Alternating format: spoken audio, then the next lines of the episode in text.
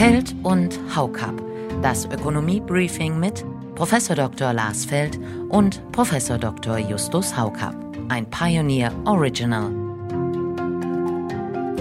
Der Titel dieses Koalitionsvertrages ist ja mehr Fortschritt wagen. In der Rentenpolitik haben wir Stillstand, in der Arbeitsmarkt- und Sozialpolitik eher Rückschritte. Politökonomisch ganz leicht zu erklären, dass das weniger eine arbeitsmarktpolitische Maßnahme ist als eine Maßnahme zur Stärkung von Gewerkschaften und Arbeitgeberverbänden in finanzieller Hinsicht. Wenn die Arbeitgeberseite und die Gewerkschaftsseite so völlig geräuschlos zusammenwirkt, dann sind das nicht selten Verträge zu Lasten Dritter. In dem Fall des Steuerzahlers das Element des Forderns, das man in der Formel fordern und fördern hatte, wird weiter heruntergekocht. Die Stimmung ist noch gut, habe ich den Eindruck, unter den Koalitionären, aber. Das ist alles andere als einfach. Da muss man richtig dicke Bretter bohren. Die harte Arbeit kommt noch. Ja, wie üblich die kurze Einstimmung auf heute. Herzlich willkommen damit zu einer weiteren Ausgabe dieser Podcast-Reihe von The Pioneer. Mein Name ist Josie Müller, ich bin die Redakteurin in Berlin und wieder zugeschaltet sind aus Freiburg bzw. Düsseldorf unsere beiden Ökonomen. Herzlich willkommen, meine Damen und Herren. Herzlich willkommen wieder zu unserem Podcast. Heute wieder mit Josi Müller und natürlich Lars Feld und mir, Justus Haukapp. Ja, herzlich willkommen von meiner Seite auch. Ich freue mich sehr, dass wir wieder mit äh, Ihnen reden können, liebe Zuhörerinnen und Zuhörer, und natürlich auch mit Ihnen, Frau Müller. Ja, vielen Dank. Und Justus, mit dir. Das habe ich als selbstverständlich genommen, Lars. Wir sprechen heute natürlich über den Koalitionsvertrag, inzwischen reichlich kommentiert von allen möglichen Seiten, und wir schauen zu Beginn auch mal auf diese andere Kritik. Wir fangen mit der Bundesvereinigung der Arbeitgeberverbände an. Die hat den Koalitionsvertrag als zu zaghaft und staatsgläubig kritisiert. Der Fortschritt könnte aus Sicht der Wirtschaft größer sein und bemängelt wird, dass der Begriff Eigenverantwortung kein einziges Mal auftaucht. Herr Feld, fehlt Ihnen das auch? Ja, meines Erachtens ist die Kritik noch ein bisschen zu verhalten. Also ich finde, man kann noch schärfer kritisieren. Und äh, die BDA machen das sicher im Hinblick auf die Mindestlohnsetzung auf 12 Euro. Da hört man entsprechende Äußerungen auch jenseits dieser allgemeinen Stellungnahme, wo vieles andere noch auftaucht. Aber das Zurückdrehen von Hartz IV, vom Arbeitslosengeld II, das in diesem Koalitionsvertrag angelegt ist, ist eigentlich noch viel problematischer, weil wir damit hinter die Reformen von Gerhard Schröder zurückspringen. Ich hätte mir natürlich ein paar Dinge äh, gewünscht oder für notwendig erachtet. Das Thema Unternehmenssteuerreform ist kurz, das wird nicht vernünftig adressiert. Äh, da sind wir zurückgefallen. Da hätte man sich mehr Ehrgeiz erwünscht. Aber ansonsten würde ich mich gleich wohl lobend äußern. Was mir gut gefallen hat zum Beispiel ist, dass man sagt, bei den erneuerbaren Energien wollen wir spätestens 2030 aus der Subventionierung aussteigen. Das ist ja auch ein Zeichen in Richtung mehr Eigenverantwortung. Aber lassen Sie uns mal auf die Unternehmenssteuern zurückkommen. Der BDI meint, es fehlt hier ganz klar das Bekenntnis zu einer wettbewerbsfähigeren Besteuerung von Unternehmen. Ja, ich meine, die letzte Steuerreform ist über zehn Jahre her. Äh, Lars, wann war die? 2009. Neun, genau, also zwölf, fast 13 Jahre jetzt her. Das hat uns damals auch ein Stück nach vorne gebracht in den entscheidenden Rankings. Äh, es ist ja nicht nur entscheidend, wie hoch die Unternehmensbesteuerung absolut ist, sondern auch wie sie im internationalen Quervergleich letztendlich ist, weil das ja die Ausweichmöglichkeiten äh, für Unternehmen sind. Ich habe den Eindruck, hier hat man sich noch nicht damit ähm, anfreunden wollen oder können, äh, dass wir in den ganzen OECD-Rankings doch so durchgereicht worden sind, langsam nach hinten.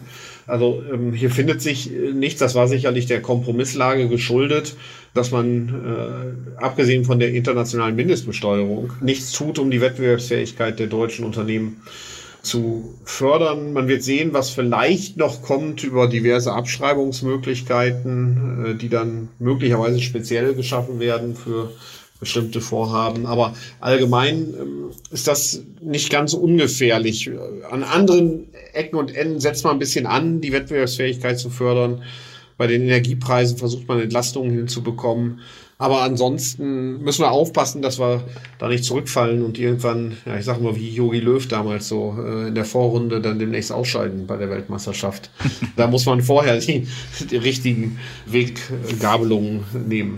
Ja, also zunächst einmal bin ich beim BDI mittlerweile vorsichtig geworden, weil deren Vorstellungen einerseits im Zuge der Transformation zur Klimaneutralität hin massive Investitionen äh, des Staates zu bekommen, wenn man diesen Punkt nimmt, dann entdeckt man sehr schnell, dass sie darunter nicht wirklich staatliche Investitionstätigkeit, sondern Subventionen an äh, die energieintensive Wirtschaft, insbesondere an die Stahlindustrie verstehen.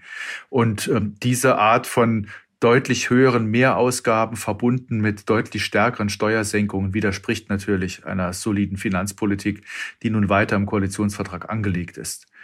Und insofern ist der Koalitionsvertrag ein bisschen vorsichtiger, was die Subventionierung von Unternehmen im Zuge des Klimaschutzes betrifft.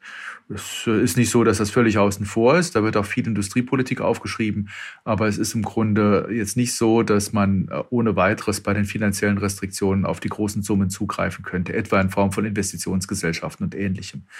Und bei der Besteuerung bleibt dann eben nicht viel Möglichkeit zur Senkung.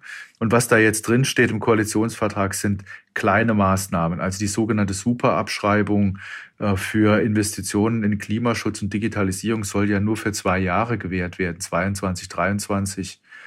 Was ein bisschen schöner ist, ist die erweiterte Verlustverrechnung, die es auch ermöglichen soll, einen Verlustrücktrag von zwei Jahren zu machen. Das steht auch drin im Koalitionsvertrag.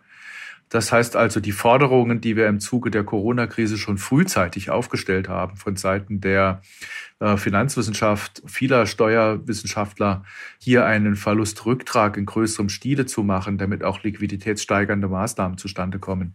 Dem wird hier gefolgt, aber es ist ja letztlich eine Spezialfrage, wenn man es genau betrachtet. Und es sind auch nur zwei Jahre, Lars. Äh, das darfst du auch nicht vergessen.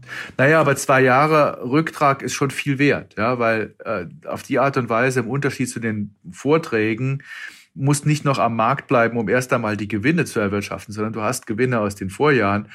Ähm, und äh, die Belastung, die man dann ursprünglich hatte, wird jetzt, weil du aktuell Verluste hast, äh, deutlich geringer, was einen liquiditätssteigernden Effekt hat und damit hat es ja ja hat es und damit eben auch gegen mögliche Insolvenzen äh, hilft.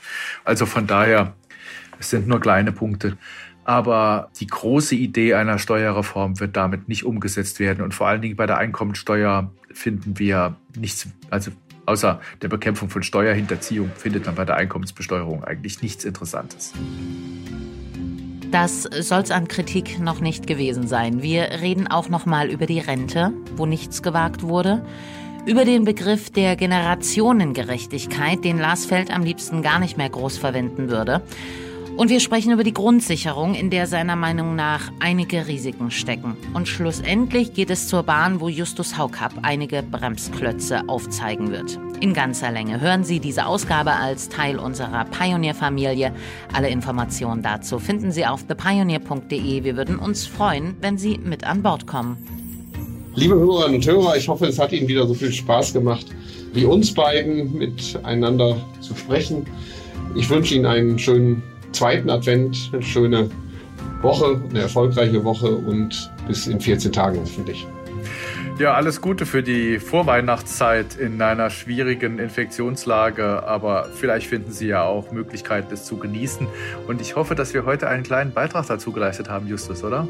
Die Hoffnung habe ich immer. Ja, sie stirbt zuletzt, also alles Gute. Tschüss. Feld und Haukap. Das Ökonomie-Briefing mit Professor Dr. Lars Feld und Professor Dr. Justus Haukapp. Ein Pioneer Original.